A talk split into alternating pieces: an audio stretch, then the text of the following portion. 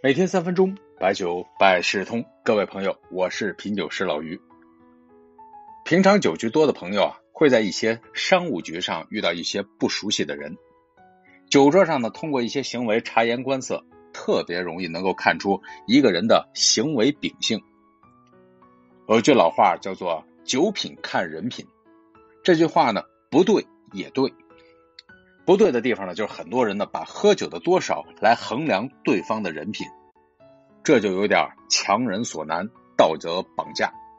这是这对这句话的误用。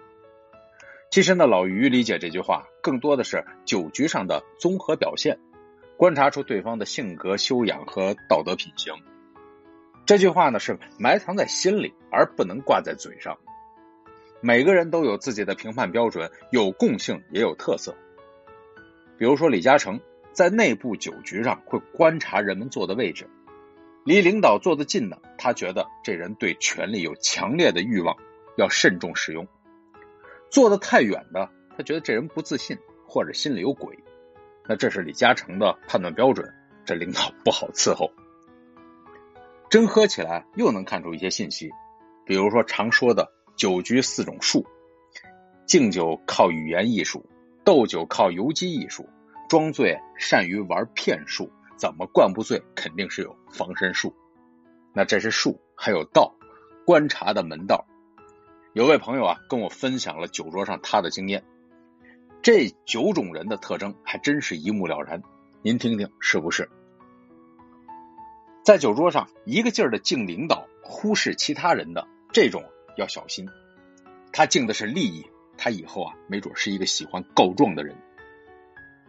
在酒桌上不敬领导的人，要么对领导有想法，要么就是领导的自己人。后面这种人呢，可能跟领导的关系不一般，是领导的心腹。有一种人呢，不能喝酒，但还强撑着硬喝，喝完之后烂醉如泥，让别人照顾。这种人容易冲动，没什么城府。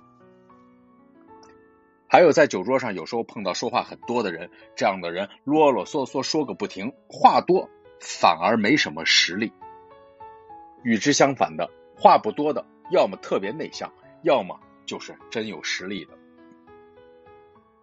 没事拼命来找你敬酒的，要么是主人好客，要么就是那些想看你出丑的人。这种人啊，以后就不要打交道了。还有一种人也很常见。酒局上跟大家寒暄了一下就没下文了，后面也不搭话，吃点菜找个借口走了。这样的人就是对您各位不感冒，不是一个圈子的人。这样的人也没必要增进感情拉关系。您这一桌人没入他法眼，以后也混不到一块去。